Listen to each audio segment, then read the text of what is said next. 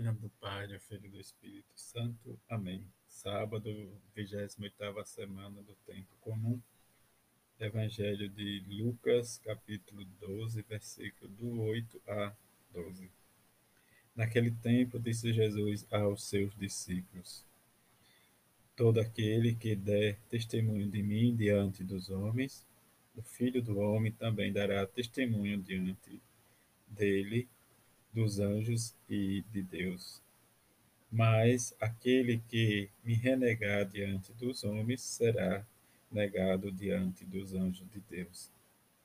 Todo aquele que disser alguma coisa contra o Filho do Homem será perdoado, mas quem blasfemar contra o Espírito Santo não será perdoado.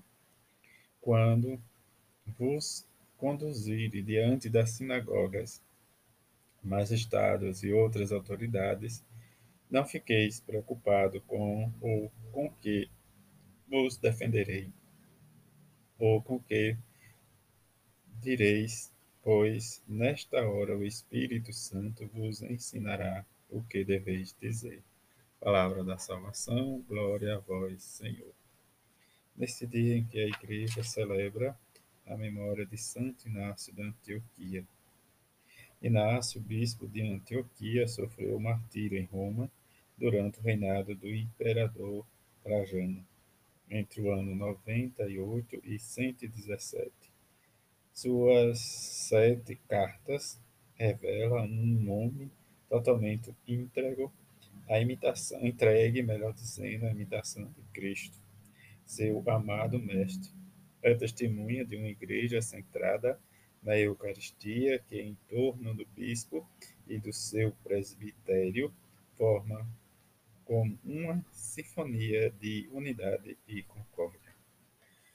Nesse testemunho de Santo Inácio de Antioquia, em que ele, como bispo, conduziu a igreja primitiva, dando testemunho, incentivando os seus fiéis a viver a fé vivenciada, como nos diz o comentário centrado na Eucaristia o que reforça e nos garante também o Evangelho deste sábado, em que Jesus nos fala e nos pede para sermos testemunha do seu Evangelho. Ser testemunha de Jesus Cristo é fazer essa experiência diante dele e confessar que vivemos a nossa vida de batizados e diante da nossa promessa em vivenciar uma sabedoria conduzida para um fim bem maior que é a unidade dos cristãos. Como Santo Inácio deu a vida pela igreja, nós podemos nos esforçar e nos oferecer confessando, testemunhando Jesus Cristo, em que nós somos batizados por Ele e vivemos nesta certeza em que Jesus nos conduz, em que Ele fala diante né, do nosso testemunho diante dos homens, que ele dará testemunho de nós diante de Deus e dos seus anjos, porque o Filho do Homem veio para ser, para servir e não ser servido. Diante do segundo momento em que ele vai nos chamar a atenção, diz contra o pecado, né, essa condição nossa de viver o pecado ou a dificuldade de fazermos nosso exame de consciência nos pesa, porque precisamos estar atentos à nossa consciência, o que ela nos acusa. Que rezamos e peçamos ao Senhor que nos ajude a aguçar a nossa consciência para vivermos e buscarmos a santidade e a felicidade. E outra parte interessante que ele nos fala é a questão do testemunho diante dos tribunais ou diante daqueles que nos perseguem.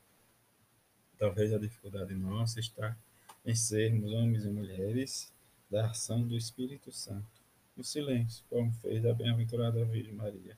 Silêncio esse em que nós sempre devemos buscar e vivenciar a nossa experiência de homens e mulheres que rezam e têm a certeza que confessar e que muitas vezes o medo nos atrapalha, mas precisamos aceitar que a sabedoria do Evangelho e a ação do Espírito Santo nos conduz para uma verdade plena que é Jesus Cristo. Rezemos nesse sábado, em que celebramos a memória de São Inácio de Antioquia, mas também a memória de Nossa Senhora no sábado, em que Pensemos a nossa devoção, o nosso amor para com ela, junto com São José. Um feliz sábado a todos, fique em paz.